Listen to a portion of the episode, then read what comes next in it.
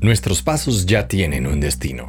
Ya tomamos decisiones. La vida no se detuvo a esperarte. Y es mejor que lo entiendas pronto, porque puede llegar un día en el que finalmente te des cuenta que el tiempo pasó y perdiste tiempo paralizado esperando que todo mejore. Da un pequeño paso hoy. Decide vivir en la dirección de tu propósito.